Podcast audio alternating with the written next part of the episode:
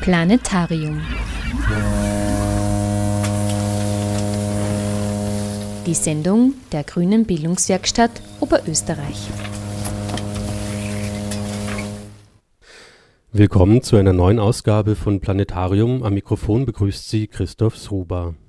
In der heutigen Sendung befassen wir uns anlässlich des Besuchs von Petra Ramsauer im Grünen Haus näher mit einigen Themen und Fragestellungen im Kontext des arabischen Raums.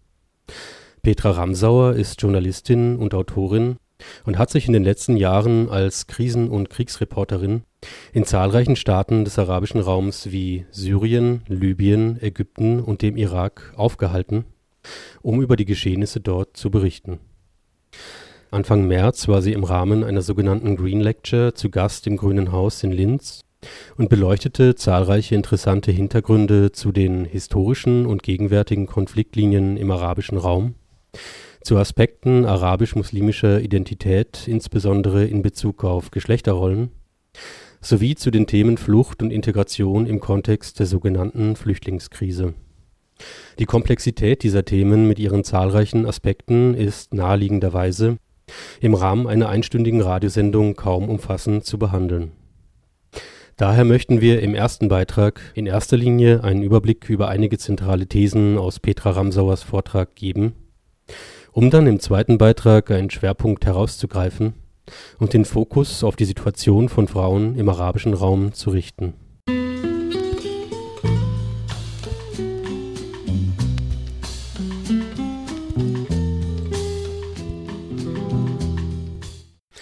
In einem ersten zentralen Punkt zu Beginn der Veranstaltung befasste sich Petra Ramsauer mit dem hohen Stellenwert, der dem politischen Konzept des Kalifats im arabischen Raum bis heute zukommt.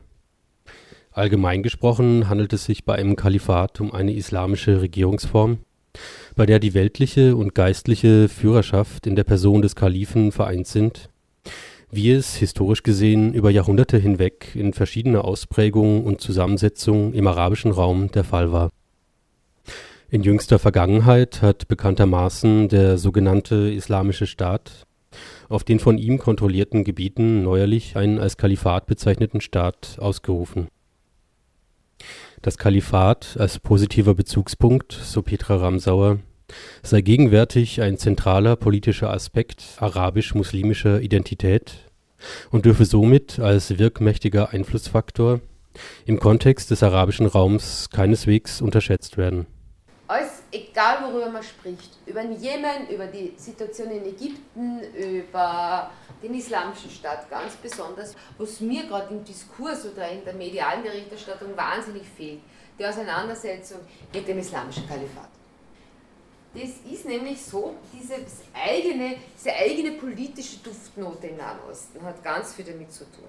Sie werden, ich habe jetzt Umfragen gesehen von Pure Research, also Umfragen in der ganzen arabischen Welt 2012, 98 Prozent aller Menschen, gleich welcher Bildungsschicht im arabischen Raum, sagen, das hätte ich gerne. Ein Bitte, ein Kalifat. Das ist das, was ich mir politisch wünsche. Das Kalifat ist sozusagen das politische Erbe von Mohammed. Also mit der Gründung des Islams, und da ist ein Fehler, den man immer wieder macht. Der Islam ist eine Religion, aber nicht eine, eine Religion, die nicht mit dem Christentum zu vergleichen ist, weil der Islam ist, ist sui generis in seiner politischen DNA auch ein politisches System. Die Beginn der islamischen Zeitrechnung ist die Flucht von Mekka nach Medina, Mohammed, also 667, ich hoffe, ich vertue mir jetzt nicht. Was hat denn der in Medina gemacht? Er hat gesagt, so in Medina, jetzt werde ich mal Bürgermeister und jetzt rammen wir mal zusammen. Hat die Stadtverwaltung gegründet hat geschaut, dass der Kanal passt, hat geschaut, dass die Steuer zahlen, hat geschaut, dass die Hygienestandards in den Spitälern stimmen. Wenn man heute den Koran anschaut, findet man da allerlei Alltagsregeln. Das war quasi die Stadtverfassung, also die, die von, von, der Stadt Medina, der war dort der Bürgermeister. Und das Ziel des Islams war, durch einen Monotheismus die Einigung der Stämme in, in, in der arabischen Halbinsel zu erreichen. Und das politische Postulat des Islams, das bis zum heutigen Tag gilt, unsere politische Einheit ist die Umma, die Einheit der Gläubigen. Und später, dann ist natürlich noch viel passiert, wie ihr wisst, das ist ja schon Zeit her, 667, hat man in der arabischen Welt, gerade in Phase des Imperialismus, das Phänomen des territorialen Nationalstaats als bösartigen äh, Eingriff Europas in die politische Verfassung des Nahen Ostens erlebt und es versucht, die Macht dieser Umma zu brechen alle politischen Kräfte des politischen Islams, wurscht wie demokratisch, wurscht wie totalitär, hatten immer ein Postulat, die Wiedererrichtung des Kalifats. Das Kalifat ist dann immer wieder zusammengeschrumpft. 500 Jahre gab es das aber mehr oder ganz einfach gesagt unter türkischer Führung. Und die Türken haben was ziemlich Kluges gemacht. Ja? Die haben, äh, haben ja eigentlich haben dieses, diese arabische Welt beherrscht. Persien hat sie dann später äh, zur Wehr gesetzt. Die Türken konnten das beherrschen so lange, fast ein halbes Jahrtausend, weil sie den einzelnen Provinzen des Kalifates ganz einen hohen Autonomiestatus gegeben haben. Und das ist das wahre Problem heute. Die, die Tiefe, die Tiefe der Identität eines Menschen im Nahen Ostens, die politische, wo es herkommen, wird durch zwei Faktoren geprägt. Dieser Raum mit ihren Stämmen, die alte Provinz des Osmanischen Staates und ihr Selbstverständnis als Muslime. In diesem Selbstverständnis gilt in den Ländern, dort wo Muslime die Mehrheit haben, die wo es haben kann, Expansionsdrang darüber hinaus, sollte das islamische Recht gelten. Und da wird uns gleich ganz anders, wenn wir das hören. Ja? Und ein ganz großes Problem, da gibt es unendlich viele Konferenzen und sehr gescheite Menschen, die sich darüber Gedanken machen, wie lässt sich Demokratie mit dem Islam vereinbaren. Weil ein Postulat ist, das Souverän ist Allah, Gott.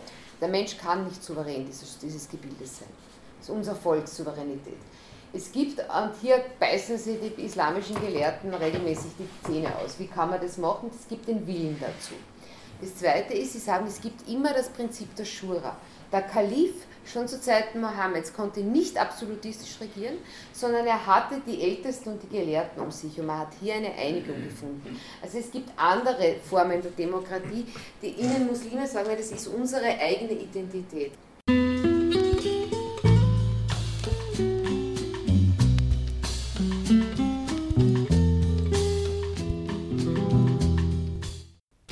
Ein weiterer, in diesem Fall negativ konnotierter politischer Bezugspunkt, der im Kontext arabisch-muslimischer Identität eine wichtige Rolle spielt, ist laut Petra Ramsauer das sogenannte Sykes-Picot-Abkommen.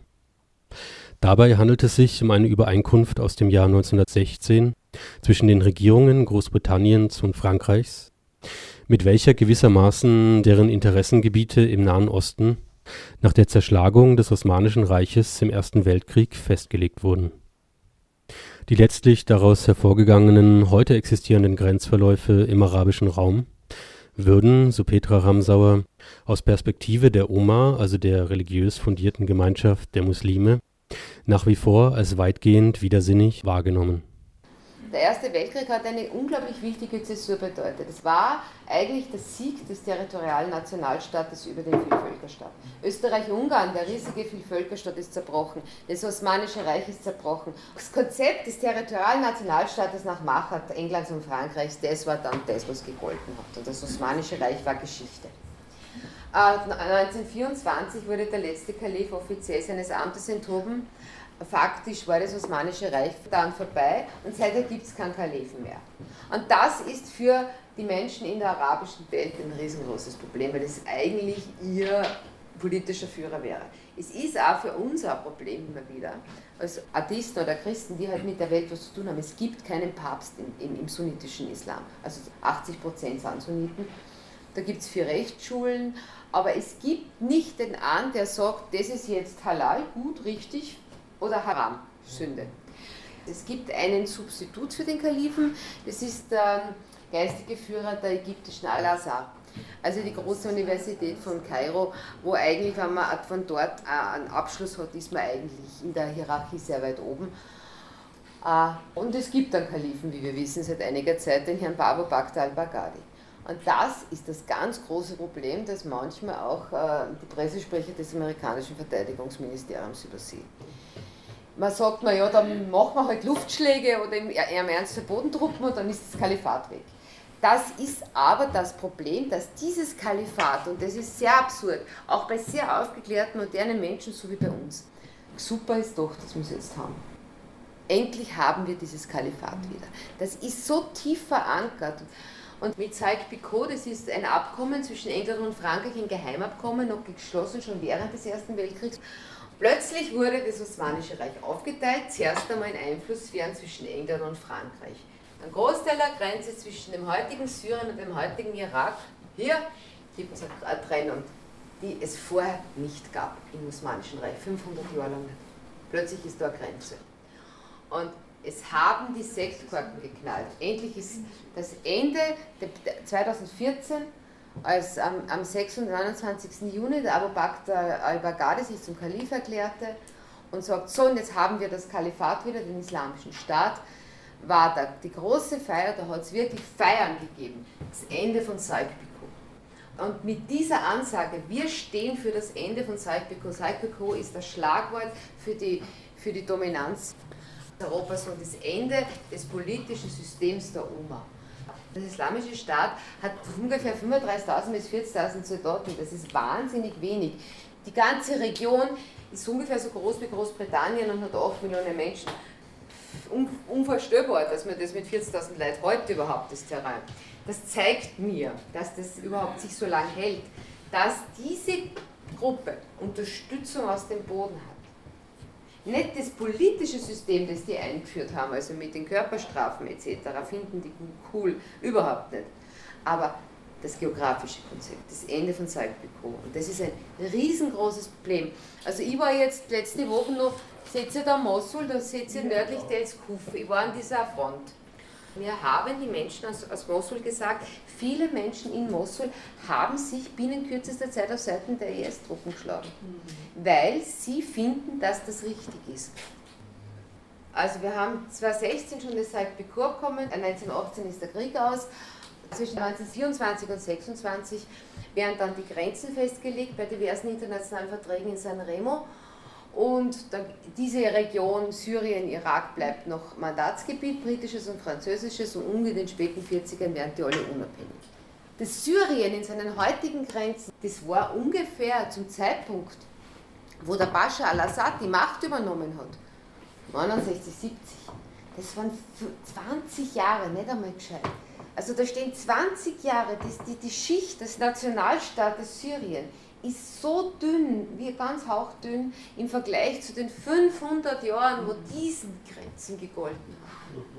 Und jetzt, und die brechen jetzt, diese dünne Eisschicht ist wie weggefegt worden von diesen Revolutionen und jetzt haben wir plötzlich wieder diese alten Bruchlinien herinnen. Meine Grundüberzeugung ist, wenn wir das Problem in Syrien lösen, haben wir überhaupt nichts gelöst. Dann haben wir Marokko noch nicht gelöst. Wir haben Algerien nicht gelöst. Wir haben Ägypten nicht gelöst. Wir haben den Sudan nicht gelöst. Wir haben den Irak vor allem nicht gelöst momentan wird uns vermittelt, wenn wir den islamischen Staat besiegen, dann haben wir das Problem eigentlich eh schon halbwegs. Aber das Problem ist, es ist ja umgekehrt. Der islamische Staat ist ja nicht äh, ist ein Symptom des Problems und nicht die Ursache des Problems. Das wollte ich eigentlich mit diesen ganz komplizierten Hintergründen dieser Verankerung des Kalifats und was die zum Klingen bringen. Das den, den Wunsch, das Kalifat wieder zu haben, kann man nicht mit Luftschlägen rausbombardieren aus den Menschen.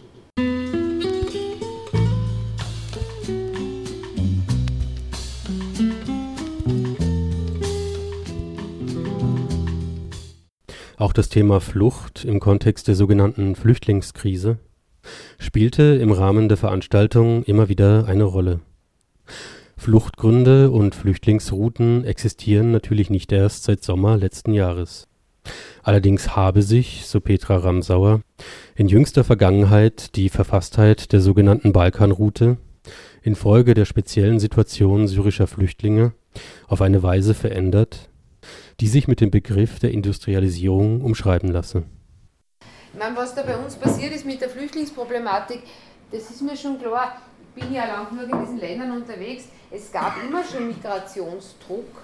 Nur noch ganz kurz ein Satz dazu. Ich habe das in, in Libyen recherchiert im Dezember. Da ist es halt jetzt so, dass die Syrer, die geflüchtet sind, sehr, sehr viel Geld haben. Also das ist eine wohlhabende Schicht eigentlich geflüchtet. Die mussten wirklich weg. Die haben jetzt sich überlegt, nein, ich hätte gerne einen Job in Europa, sondern die, die sind ums Leben gerannt. Und die mhm. hatten teilweise, die syrische Bevölkerung war von der, war nicht so weit vom Lebensstandard der unsrigen entfernt. Das heißt, die haben auch ein bisschen Geld gehabt, die haben das Auto verkauft, die haben, also nicht viel Geld, ja, bitte keine Missverständnisse, ja. Also die haben ein bisschen was gehabt, ja. Kennen wir alle, ein paar tausend Euro machen wir locker, ja. Haben die auch kennen. Das hat dazu geführt, dass die Schleppernetzwerke hochprofessionalisiert waren. Es gibt mittlerweile Dumpingtarife, also man kann von Lagos bis Lampedusa um 300 Dollar mittlerweile fahren. Da gibt es eine tolle Studie dazu, Lessons Learned von Libya für die Balkanroute, dass einfach, äh, ich bin sonst nicht so eine Freundin des ähm, Menschenschmugglers-Bashing, aber es ist tatsächlich passiert. Die, die Syrer haben da eine Schneise geschlagen. Die haben ein System, das schon da war, industrialisiert sozusagen mit ihrem Input. Und das ist jetzt das Problem, dass einfach Menschen zu uns kommen, die es vorher nicht leisten können. Ob sie es brauchen oder nicht, ist eine andere Geschichte. Menschen, die es brauchen und sie sich leisten konnten, gab es genug früher.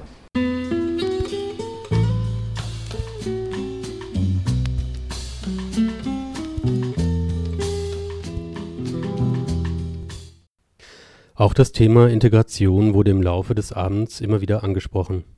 Ein Ausgangspunkt bildete hierbei unter anderem die Wortmeldung eines Workshop-Teilnehmers, der die vergleichsweise hohe Verbreitung antisemitischer Einstellungen unter den geflüchteten Menschen ansprach und die Frage stellte, ob jenen Menschen, die beispielsweise nach Österreich oder Deutschland fliehen, nicht bewusst sei, dass bestimmte Einstellungen gegenüber jüdischen Menschen oder Israel hier als problematisch angesehen werden oder vielmehr aus guten Gründen keine Tolerierung erfahren und bei entsprechender Ausprägung auch strafrechtlich relevant sein können.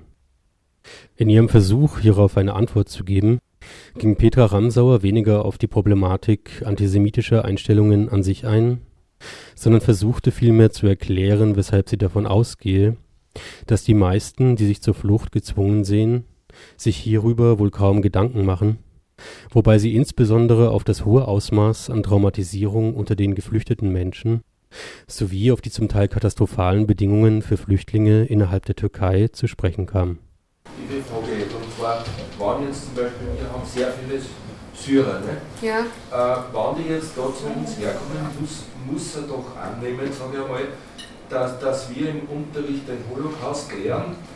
Äh, wir wissen aber, dass Syrien, Israel zum Beispiel, also der muss ja wissen, wann jetzt zu uns nach Österreich kommt, dass sich für ihn was verändert. Ja. Er kann ja nicht annehmen, dass wir das adaptieren lassen. Das geht ja nicht, das wäre nicht logisch. Ja?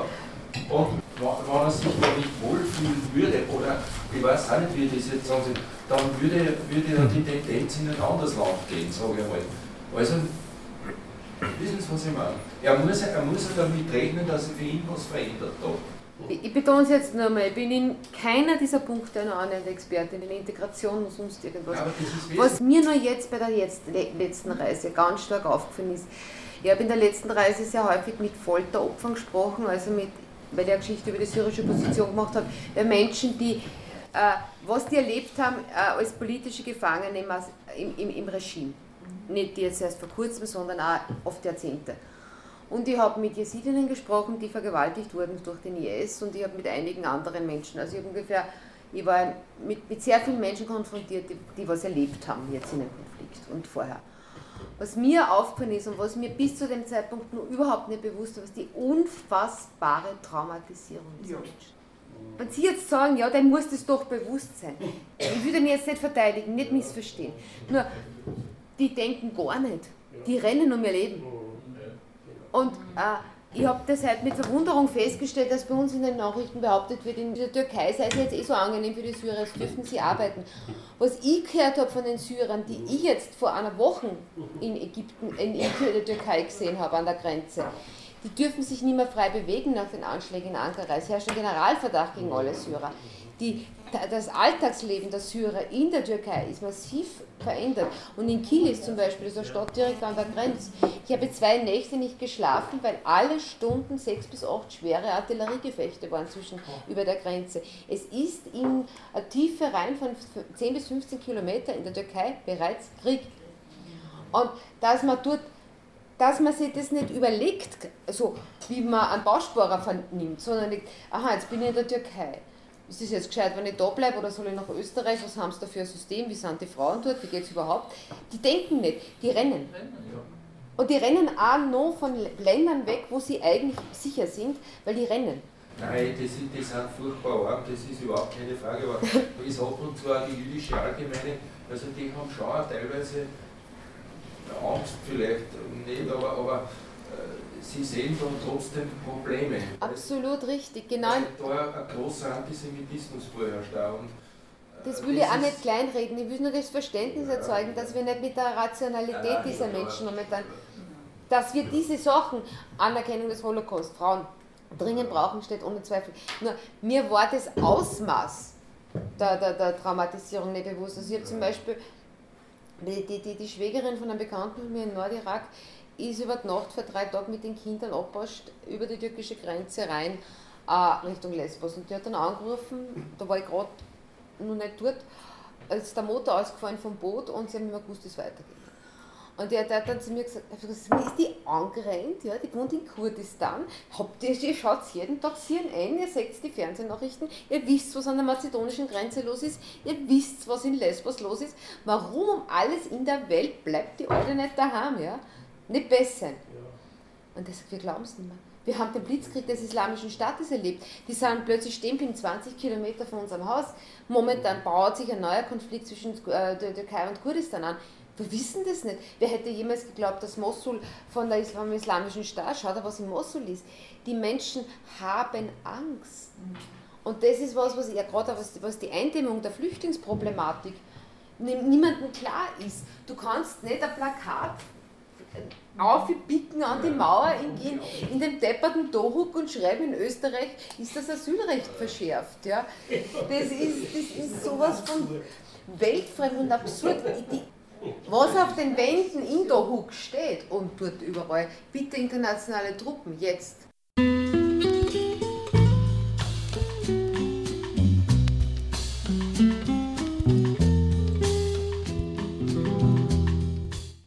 Gegen Ende der Veranstaltung ging Petra Ramsauer noch einmal auf die gegenwärtige Situation in Syrien näher ein. Dabei thematisierte sie auch einige Aspekte, die vergleichsweise wenig bekannt erscheinen so zum Beispiel die Problematik arabisch-kurdischer Konflikte auf Gebieten, die vom Islamischen Staat zurückerobert wurden, sowie die Tatsache, dass alle Nachbarstaaten Syriens mit Ausnahme des Libanon ihre Grenzen zu Syrien inzwischen geschlossen haben. Jetzt stellen wir mal vor, wir wären für Luftschläge. Stellen wir mal, vergessen wir das ganze Kalifat und alles, was wir gehört haben.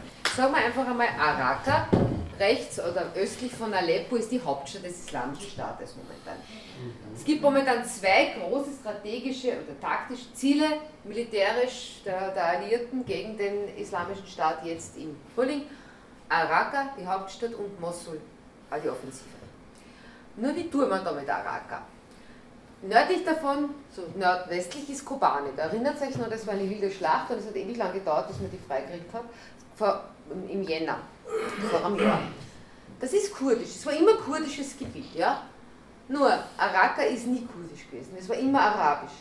Momentan rüsten aber die Amerikaner gerade, vor allem die Amerikaner, aber zum Teil Katar und, und Saudi-Arabien, Jordanien, Frankreich und England, kurdische Milizen auf, um als Bodentruppen Araka zu befreien. Die Menschen in Araka sagen, es ist grauenhaft mit diesem islamischen Staat. Mhm. Nur es ist nicht unser Wunsch, dass da die Kurden kommen, weil das ist arabisch. Die Kurden wiederum sagen, wo genau seid ihr angerannt? Wir werden doch nicht uns opfern, um Araka zu befreien. Also dieser Mut, den wir da erlebt haben und die Kampfkraft der kurdischen Gruppen ist weiter südlich nicht mehr wirklich da. Und auch der Willen der Bevölkerung, dass die dann auch kommen, ist nicht da. In Kobani war der da. Das heißt, momentan wird aber, werden kurdische Milizen völlig, äh, eigentlich völlig äh, ohne vorbehaltslos bewaffnet die aber gerade dabei sind, sich mit den moderaten Rebellen einen, eine, einen Krieg zu liefern, um die auf den Fragmenten des Islamischen Staates. Das ist der Grund, warum die Leute Angst haben. Das ist der Grund, warum sie weiterfliehen. Also wir haben mittlerweile in der Türkei 1,4 Millionen Flüchtlinge, im Libanon ist ungefähr gleich geblieben bei einer Million. Jordanien hat sich dramatisch erhöht auf 900.000. Und äh, wir sehen 1,7 Millionen Flüchtlinge im Raum Aleppo. Und jetzt gab es vor diesem Waffenstillstand, da in der Region Aleppo, eine totale Offensive des Assad-Regimes auf Aleppo, 500 Luftangriffe pro Tag, eine erneute Flüchtlingswelle Richtung türkischer Grenze, wie dort waren 150.000 Menschen direkt an der Grenze und die Türkei hat keinen einzigen mehr drüber gelassen, haben niemanden mehr drüber gelassen. Für die 150.000 hat man zum Zeitpunkt vor einer Woche, wo ich gefahren bin, für 20.000 Zelte gehabt. Die Menschen sind mit ihren Kindern unter Olivenbäumen in den Feldern. Die Türkei lässt niemand mehr rein. Hier in der Region warten momentan 200.000 Menschen auf die Einreise in den Irak. Der Irak lässt seit zwei Wochen niemand mehr rein. Es sind vor drei Tagen hier drei Frauen äh, erfroren und ihre Kinder. Bis auf den Libanon haben alle ihre Grenzen zugemacht vor drei Wochen. Wir reden momentan die ganze Zeit davon, dass jetzt die Balkanroute zu ist, weil die, die, die, die der Dominoeffekt der Obergrenze auf Mazedonien, äh, Griechenland etc. geht. Fakt am Boden ist, dass das, der Dominostein bereits hier gefallen ist. Bis auf den Libanon haben alle ihre Grenzen zugemacht. Und wann diese Waffenruhe nicht halten sollte, das gar nicht ist, das ist nur weniger als eine Waffenruhe, wenn das nicht hält, wenn es in dieser Form weitergeht, stehen wir vor der größten humanitären Katastrophe, die wir uns vorstellen können.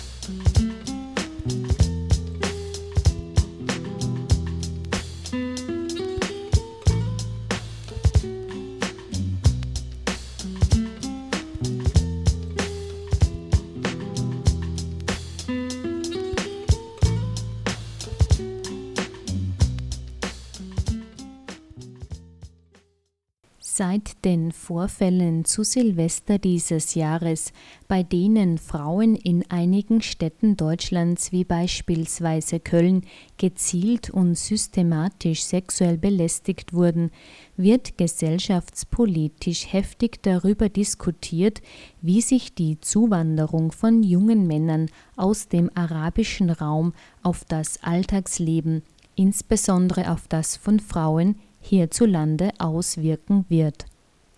Sexuelle Übergriffe gegen Frauen sind in vielen Nationen des arabischen Raumes weit verbreitet, im familiären Umfeld, auf öffentlichen Plätzen, im Alltag. Zufolge einer Studie des Ägyptischen Zentrums für Frauenrechte haben beispielsweise 83 Prozent der befragten ägyptischen Frauen sexuelle Gewalt erlebt, egal ob verschleiert oder unverschleiert. Nach den Erhebungen einer UN-Studie gaben sogar 99,3 Prozent der Frauen an, Opfer sexueller Belästigung geworden zu sein. Gemäß des Global Gender Gap Reports, einem Bericht, der die Gleichstellung der Geschlechter analysiert, bilden die Nationen des arabischen Raumes das Schlusslicht. Ägypten befindet sich hierbei im Jahr 2015 auf Platz 129, Österreich auf Platz 36.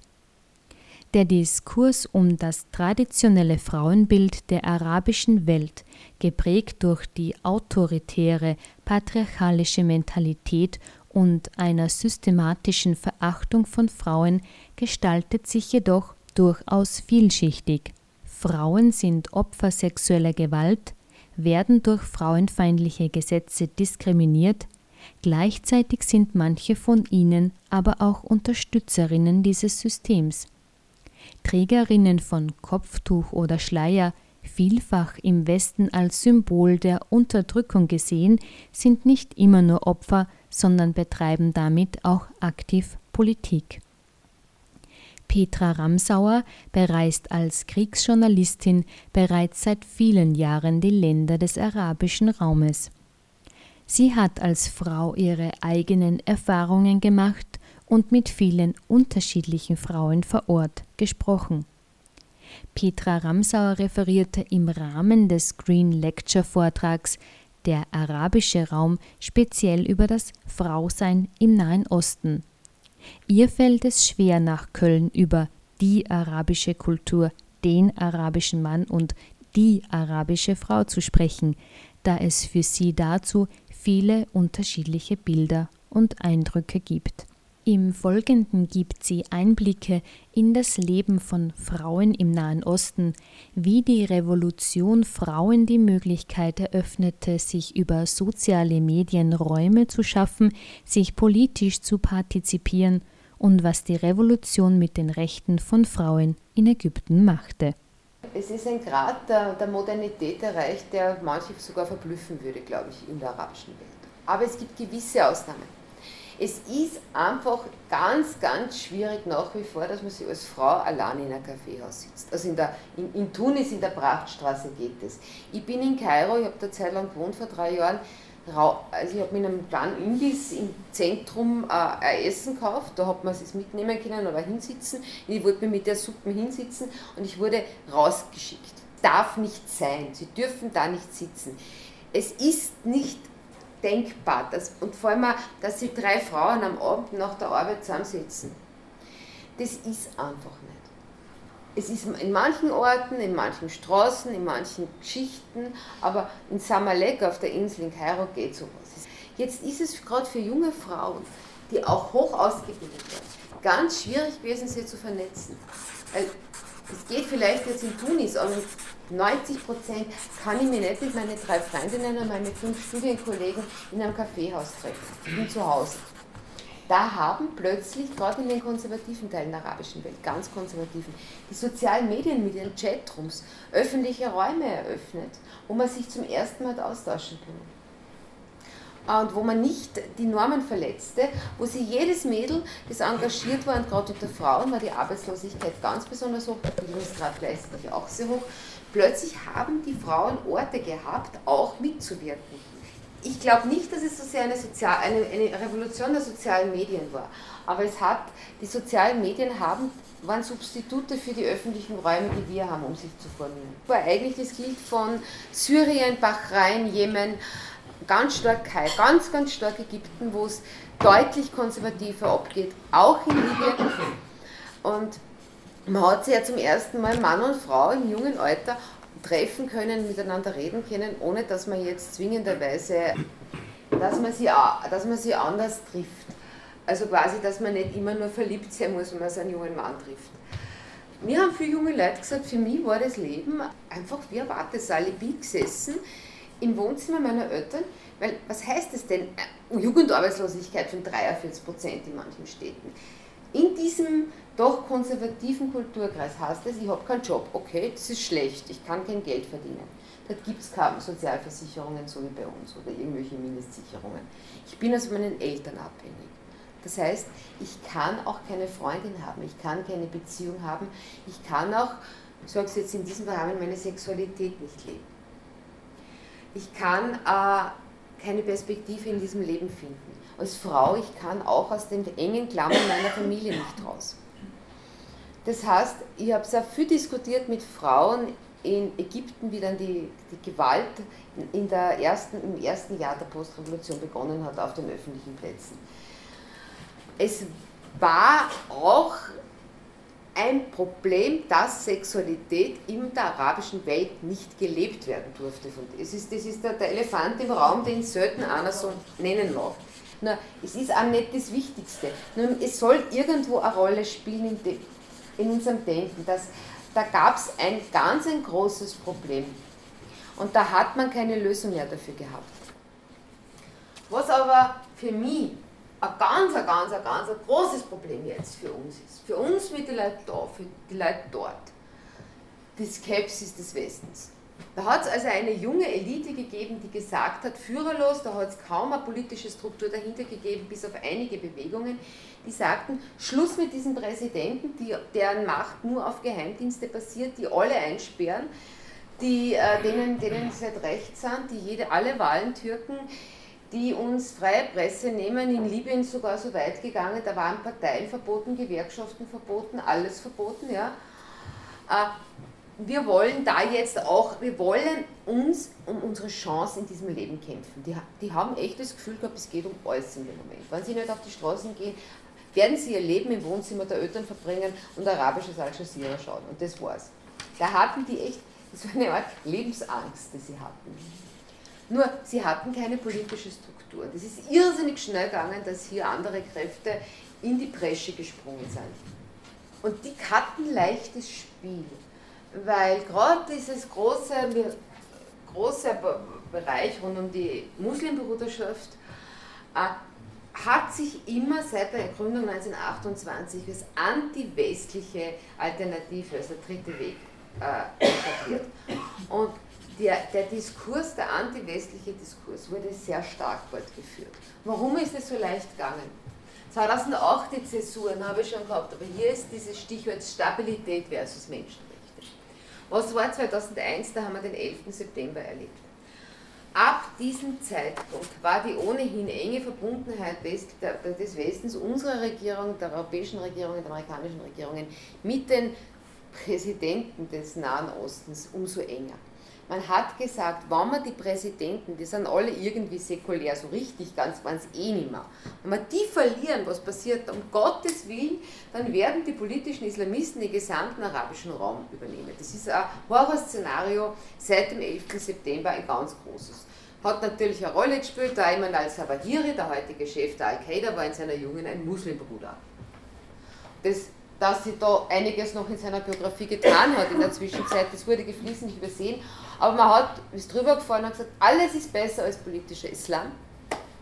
Und weil man schon dabei war, hat man auch die Gefängnisse in Ägypten, in Libyen, in Syrien auch äh, genutzt, um Folter, die in den eigenen Ländern bei Terrorverdächtigen nicht erlaubt war, durchzuführen. Das wussten die Menschen, vor allem nach einer gewissen Phase der Öffnung 2011. Man hat also gesagt, ihr seid alles Pharisäer, ihr Europäer. Ihr kommt jetzt daher mit euren Predigten von Demokratie, wie es sein soll. Ihr habt aber eigentlich, hätten alle diese Diktatoren keinen Tag überlebt ohne eure Unterstützung. Wieso sollen wir jetzt euer System annehmen? Vor allem gab es ja keine Träger eines modernen Systems und die Muslimbrüder haben das gezielt ausgenutzt. Das zweite, das, also das fünfte Problem, die Wahlen 2012 in Ägypten waren frei, die waren in Tunesien frei, die waren in Libyen frei 2013. Ähm, dort, wo es funktioniert hat, ich habe jetzt einmal die, die, die Länder, wo Bahrain, Jemen, wo die Revolution eher nicht funktioniert hat, ausgelassen, sonst wären wir Altheit. Aber wir haben immer wieder Menschenrechtsaktivisten, die in Europa studiert haben, gesagt, wer hat denn wohl die Wahlen? Aber wir hatten an, wir haben die Demokratie sehr eindimensional erlebt. Demokratie heißt frei wählen und dann haben wir ein Parlament und dann schauen wir, was passiert. Dass Demokratie aber eben auch bedeutet, ähm, ich brauche Minderheitenrechte im Parlament, äh, Rechtsstaatlichkeit und so weiter, schauen wir uns unsere Verfassung an. Wahlen ist ja nur ein Teil der Demokratie. Aber gerade weil ihm eine demokratische Tradition völlig gefehlt hat und diese Länder sich selbst überlassen waren und die neu entstehenden Parteien teilweise, hat man überhaupt nicht gewusst, was man machen soll. Man hat jetzt gewisse Mehrheiten, Minderheiten im Parlament gehabt und die haben nicht gewusst, wie sie miteinander tun. Parteien haben sich aufgelöst, es haben sich zusammengeschlossen, es war ein totales Durcheinander. Also gerade, aber ich habe gerade das Prinzip der Rechtsstaatlichkeit ist total übersehen worden bei den, bei den Veränderungen, dass man auf das schaut. Und es begann die Suche nach einem neuen politischen System, der politische Islamismus.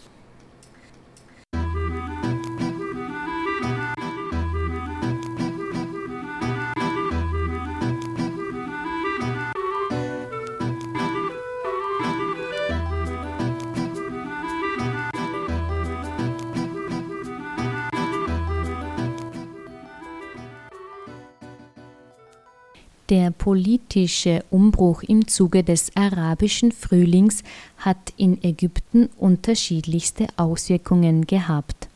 Petra Ramsauer berichtet über das Empowerment von ägyptischen Frauen, die auf die sexuellen Übergriffe von Männern auf dem Tahirplatz mit organisierten Verteidigungskursen reagierten. Zum anderen berichtet sie, wie die Machtergreifung der konservativen Muslimbrüderschaft, welche stark durch Frauen getragen wurde, gesetzliche Rückschritte mit sich zog.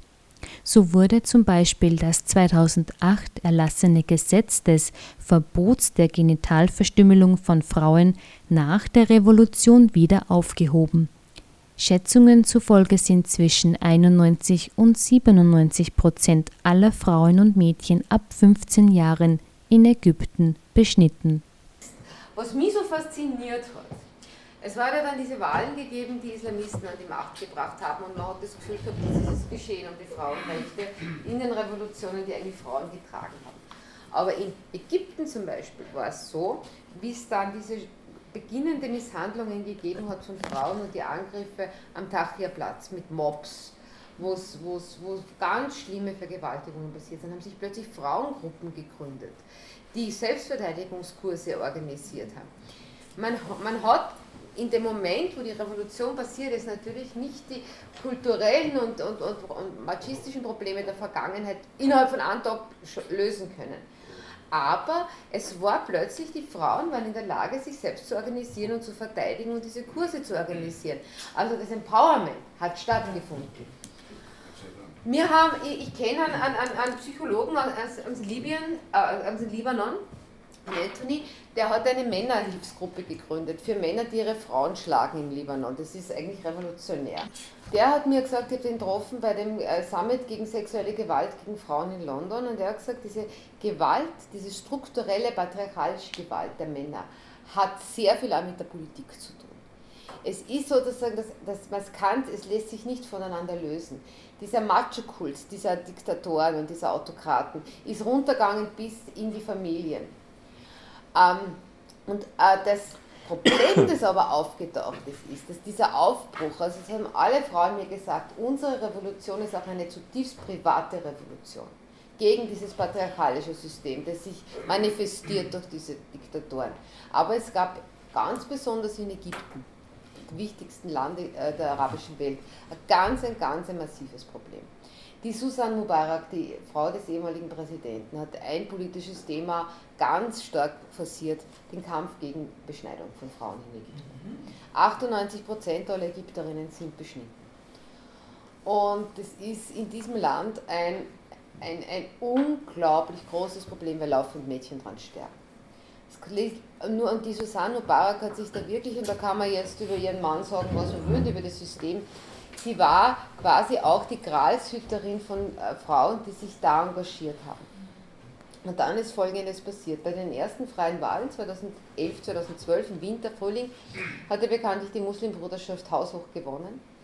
Und nicht nur die, also mit über 40 Prozent der Stimmen, dann haben nur 25 Prozent der Stimmen die Anur-Partei und zwei Splittergruppen genommen aus dem salafistischen, noch extremer, konservativeren Lager. Das heißt, man hat im ägyptischen Parlament von einer Sekunde auf die andere, dem ersten frei gewählten, eine Zweidrittelmehrheit von radikalen Islamisten gehabt. Und das war der erste Gesetzesantrag, der von der ähm, Clubchefin, Frau Daral Gaf, gestellt wurde, Aufhebung des Verbotes der Beschneidung von Frauen. Und ich war damals auf Reportage in Oberägypten und es ist tatsächlich so gewesen, dass die, die, die Muskelbruderschaft war ja auch karitativ tätig. Die hat ihre Verankerung in der Gesellschaft, vor allem weil sie die Mängel des staatlichen Gesundheitssystems und auch des Erziehungssystems, weil des Gesundheitssystems versucht hat zu planieren. Die hatten so mobile Kliniken, da sind sie von Dorf zu Dorf gefahren und haben halt die Grundversorgung angeboten, interne Checks etc. Ich habe das kann ich wirklich überhaupt mit meinen eigenen Augen gesehen. Im Juni gab es da auch um 20 ägyptische Pfund, also an, an, Euro konnte man auch seine Tochter beschneiden lassen bei dieser Klinik. Sie sind völlig unverfroren dann mit diesen Mechanismen wieder reingegangen. Und das hat, also für mich war das sozusagen, ich, habe, ich hatte große Hoffnung in die, in die Muslimbruderschaft. Ah, ich habe darin, auch der Guido Westerwelle, also ich bin in, man kann jetzt sagen, beste Gesellschaft, aber ich heute in Guido Westerwelle für einen sehr, sehr wiffen Politiker, so oder so. Der, der war in Tunesien und hat auch das gesagt, also kurz nach der Revolution, wir hoffen, dass die Muslimbruderschaft zu so einer CSU der arabischen Welt wird, Christlich-Soziale Union, also dass dann die Religion eine Rolle spielt in einer politischen Partei, ist uns völlig fremd da bei der ÖVP nicht. Ja? Also so unanständig wäre das im Grunde genommen nicht, wenn man sich auf Werte der Religion beruft. Und es gab die Hoffnung, und ich habe Hoffnungen gehabt und wie ich das gesehen habe, war sie zerstört das hat für unglaubliche Unruhe unter den Frauen gesorgt. Ja. Die haben gesagt, was jetzt? Ja? Wir sind Trägerinnen der Revolution die eine, eine, eine politische Gruppe an die Macht bringt, die als ersten Gesetzesantrag in einem zerbrechenden Staat, wo überhaupt nichts mehr gegangen ist, wo man hinten und vorne gewusst hat, der Tourismus war in der Krise, alles war in der Krise und der erste Gesetzesantrag handelt und der zweite war, wie lange es möglich ist, dass ein Mann mit seiner Frau noch schläft, nachdem sie gestorben ist. Und der dritte war, wie, ja. Wie lange geht's? Sieben Stunden okay. ist dann rausgekommen. Also es war ein zutiefst frauenverachtendes Parlament, das da entstanden ist. Und ähm,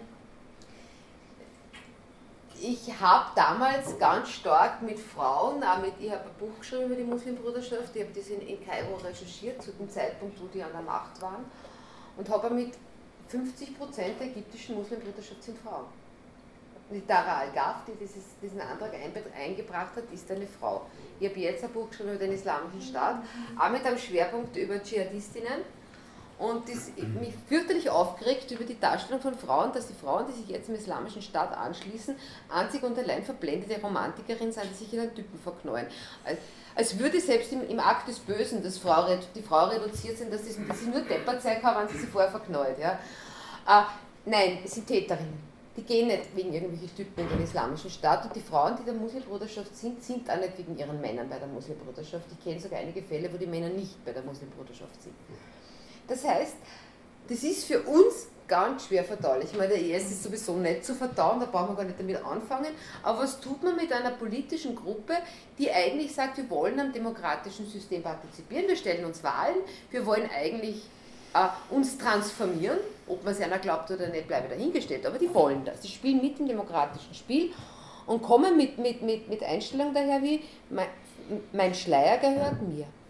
Ich habe eine der Parlamentsabgeordneten, der Neugewählten, das ist ein Zitat, äh, gesprochen, die ist da jetzt dank der Revolution in, die, in das ägyptische Parlament gekommen und die hat gesagt, das Schönste, was in ihrem Leben ihre Religion ihr gibt, ist das Kopftuch. Da waren wir fünf Frauen und da war kein Mann dabei. Das gab, es gibt Frauen, die empfinden das als gut. Und das ist für uns unglaublich schwierig. Die sagen, das gehört zu meiner Identität. Punkt.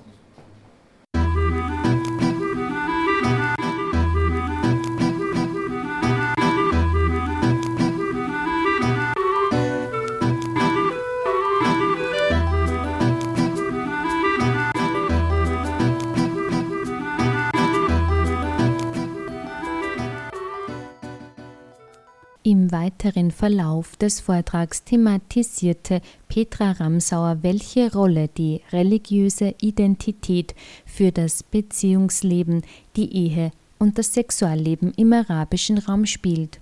Und sie spricht auch die Bedeutung des Tragens eines Schleiers an. Es gibt kaum ein anderes vergleichbares religiöses Symbol, welches einerseits politisch instrumentalisiert wird und andererseits als Markierung der Geschlechtertrennung dient. Jede Frau, die ein Kopftuch oder einen Schleier trägt, wird, ob sie es will oder nicht, mit Frauen in Verbindung gebracht, die zum Tragen dieser gezwungen werden. Die Gründe dafür können jedoch nicht nur religiös bedingt sein. Viele Frauen fühlen sich durch die Verhüllung in einem Klima, wo sexuelle Übergriffe durch Männer an der Tagesordnung stehen, beispielsweise einfach auch nur geschützter. Manche Frauen fangen an, da will ich mich gar nicht ausnehmen, in Situationen, wo sie sich bedroht fühlen, sich zu verhüllen. Man zieht sich kein enges T-Shirt und eine knallige Jeans, wenn man durch ein Kriegsgebiet spaziert. Wurscht, was man glaubt. Ja? Es haben in Syrien viele Frauen begonnen, im Moment des Konfliktes sie einfach, weil Vergewaltigung ein großes Thema war, schon am Anfang, nur lange bevor es den IS gegeben hat, sich zu schützen. Man glaubt, es gibt Zahlen aus Ägypten, die verheerend sind. Ja, auch, dann 1, auch, der, auch dann 1% aller Frauen sind Opfer von sexueller Gewalt geworden. Es gibt keinen Unterschied, ob die Frau verhüllt ist oder nicht. Es, es hilft überhaupt nichts, ja, haben wir geglaubt. Ja. Uh, und ich kann mich erinnern, ich habe ein Interview geführt mit der ersten afghanischen Frauenministerin, der Sima Samar, kurz, die war also nach, nach dem Sturz der Taliban eine Ministerin, eine Ärztin. Und die habe ich gefragt, ähm, die hat mir erzählt, sie hat nie, es hat nie an, an, an Burka in Kabul gegeben. Kabul war in den 70er Jahren eine der modernsten Städte. Da, da hat die Vogue ein Modelshooting gemacht. Die Burka haben sie erst angezogen, wie im, im, im, im Laufe des Bürgerkrieges die, die Sicherheitslage nachgelassen haben. Und sie haben einfach geglaubt, sie hat es selber für illusorisch gefunden. Man ist geschützt. Das hat nichts mit der realen Schutz zu tun, sondern es ist was im Kopf. Aber es ist irrsinnig gefährlich. Also, und hier ist es so unglaublich schwierig, die richtige Balance zu finden. Dass Frauen nicht aus in, in die Defensive geraten und den einzigen Notausgang in den Schleier sehen. Und dass wir gleichzeitig aber respektieren, dass Frauen offensiv mit dem Schleier umgehen. Und da ist auch die, die, die, die momentan unsere Empathie ganz stark gefragt. Boom von Schönheits-OPs ist für mich, also für mich ist der Status der Frau immer der wichtigste Indikator, wie es gerade mit der Revolution bestellt ist. Es gibt äh, im Golf einen Boom von Schönheits-OPs wie noch nie, gerade in Saudi-Arabien, Kuwait etc. Und da geht es um die Wiederherstellung des Jungfrauenhäutchens. Wird bis zu sieben bis acht Mal gemacht. Also das äh, wissen auch alle, ja. Die Väter zahlen, also das ist quasi, die sparen alle für die, für, die, für, die, für die Mitgift und sie sparen auch für die OP. Ungefähr 30 Prozent aller Frauen im arabischen Raum haben dieses Schönheits-OP bereits hinter sich. Und es geht um die Frage Sex und Scharia. Das finde ich irrsinnig spannend. Das wird momentan offensivst gerade in Tunesien debattiert. Was bedeutet eigentlich meine religiöse Identität für mein Sexualleben, für mein, für mein Beziehungsleben, für meine Ehe?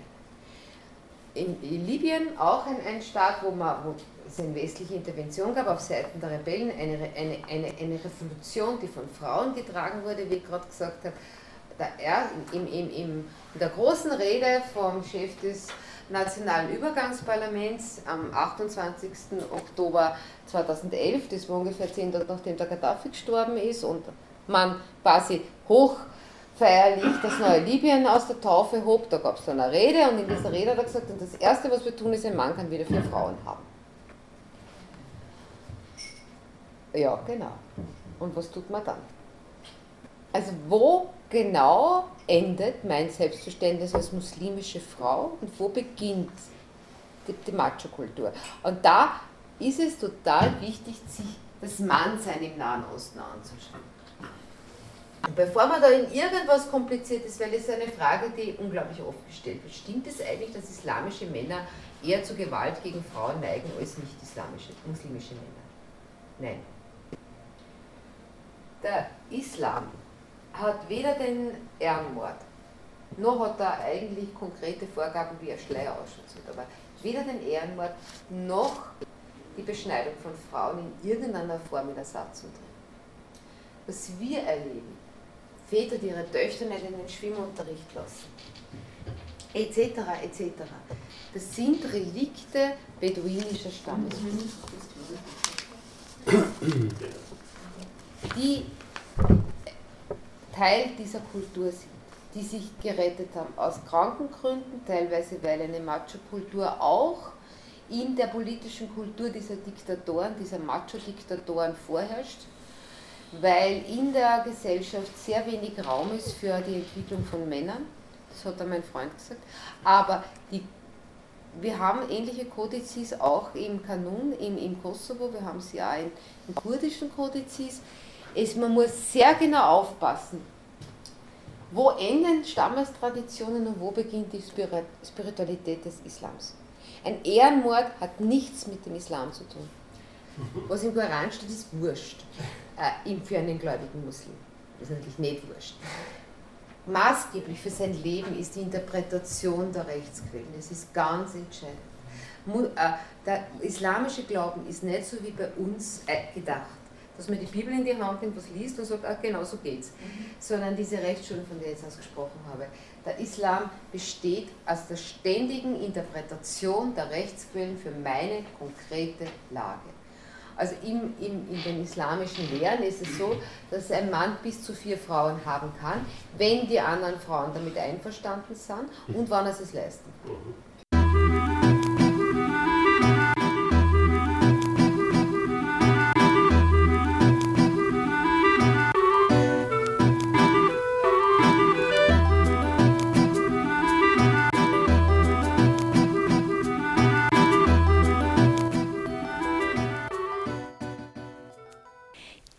Übergriffe auf Frauen in Köln zu Jahreswechsel und die steigende Anzahl von Flüchtlingen haben hierzulande zur Verunsicherung und zu vermehrten Augenmerk auf derartige Vorfälle geführt. Das Phänomen der gemeinschaftlichen sexuellen Belästigung, welches der westlichen Öffentlichkeit seit den Demonstrationen am Tahrirplatz in Ägypten im Jahr 2013 bekannt ist, trägt im Arabischen den Begriff Darush Dashmai. Sie reicht hin bis zu brutalen Vergewaltigungen. Petra Ramsauer spricht dieses heikle Thema abschließend noch klar und deutlich an. Was bedeutet es, wenn junge, durch eine Macho-Kultur geprägte Männer zu uns nach Österreich kommen und ihre unterdrückte Sexualität in Form von Belästigung von Frauen kanalisieren? Wie sollen und können wir damit umgehen? Schau, denk, denkt man an unser Weihnachten, ja? Das ist ein harmloses Beispiel. Da gab es vorher auch schon einen Feiertag und, und jetzt hat man dann gesagt, der ist halt christlich. Genauso wurden gewisse Kulturteile, die schon da waren, einverleibt und sind zusammengeschmolzen in eine Macho-Kultur. Und da haben wir jetzt das Problem, dass viele Menschen dieser Macho-Kultur zu uns kommen. Die, wo Frauen sich anders im öffentlichen Raum bewegen, als wir Frauen sich hier bewegen. Und das ist eine unglaublich große Herausforderung. Da kann man, wie du richtig sagst, das kann man, können wir jetzt tausend Stunden damit verbringen, die Ursachen zu finden. Fakt ist es. Man hat jetzt in Köln gesehen, dass unter den Tätern tatsächlich nur acht Flüchtlinge waren. Also, mhm. nur ich befürchte, gerade in Deutschland stärker nur wie bei uns, wir haben hier sehr viele junge Männer. In, in Schweden haben wir eine Ratio Frauen-Männer bei 17-, 18-Jährigen, die vergleichbar mit China ist. Also auf 100 junge Schwedinnen, 16-, 17-Jährige kommen jetzt 127 Männer. Äh, es werden nicht alle Männer eine Frau finden. Und wir werden, haben vor allem sehr viele Männer, die genauso in einem Wartesaal sitzen jetzt bei uns, und zwar in diese Auffanglager, wo sie auf Asylbescheide warten. Und wo wir irgendwie einen Weg finden müssen. Und da kann man, das kann man nicht schönreden aus meiner Sicht. Da kann man nicht sagen, ach, die sind die eher, das macht man schon irgendwie. Mein Zugang wäre, Peergroups zu machen, quasi nicht, nicht oktroyieren, sondern äh, Opinion Leader in der Gruppe zu finden und hier langsam eine, skulpturelle Adaption, da gibt es Modelle in der internationalen Entwicklung. Notwendig wird sein. Wir haben es damit ein unheimlich heiklen äh, Problem zu tun, das, das uns binnen kürzester Zeit völlig auskommen kann. Weil wenn da zwei, drei Sachen passieren, haben wir Lynchsituationen. Ich meine das jetzt wirklich in dieser Dramatik. Ja. Und wir müssen das denen irgendwie beibringen, die bei uns sind, dass das hochbrisant ist. Ich will jetzt nicht sagen, dass wir da versagt haben bisher, dass wir da was anderes oder was Gescheiteres machen müssen. Ich, ich sage überhaupt nichts. Ich sage nur, dass ich als Frau garantiert mich nicht anders bewegen werde hier, als ich mich immer bewegt habe. Ja. Äh, aber ich weiß, dass, und dass mir mein Frausein, mein freies Frausein in Europa näher ist als der Flüchtlingsrockpunkt. Da lasse ich keinen Kompromiss zu. Ich will, ich würde das keine Sekunde, kein Mensch dieser Erde, egal was er erlitten, erduldet und sonst was hat, darf mir meine Freiheit nehmen. Punkt. Und diese Klarheit, die, die, die, die, die ist schwierig auszusprechen, wenn man in Situationen wie Köln geraten.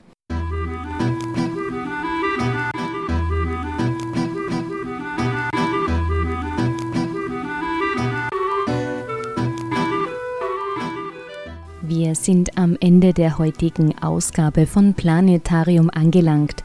Sie hörten Ausschnitte des Vortrags von Kriegsjournalistin Petra Ramsauer. Sie sprach im Rahmen der Veranstaltungsreihe Green Lectures über den arabischen Raum mit besonderem Fokus auf Frauen. Eine Wiederholung dieser Sendung hören Sie am Sonntag um 15 Uhr und am Dienstag um 10 Uhr. Die nächste Ausgabe von Planetarium erscheint am Freitag, den 6. Mai 2016, wieder um 11 Uhr. Alle Informationen zu den vergangenen Sendungen und die Möglichkeit zum Download der Beiträge finden Sie auf der Homepage der Grünen Bildungswerkstatt Oberösterreich unter www.ooe.gbw.at. Vom Mikrofon verabschiedet sich Sabine Draxler. Alles Gute und bis zum nächsten Mal.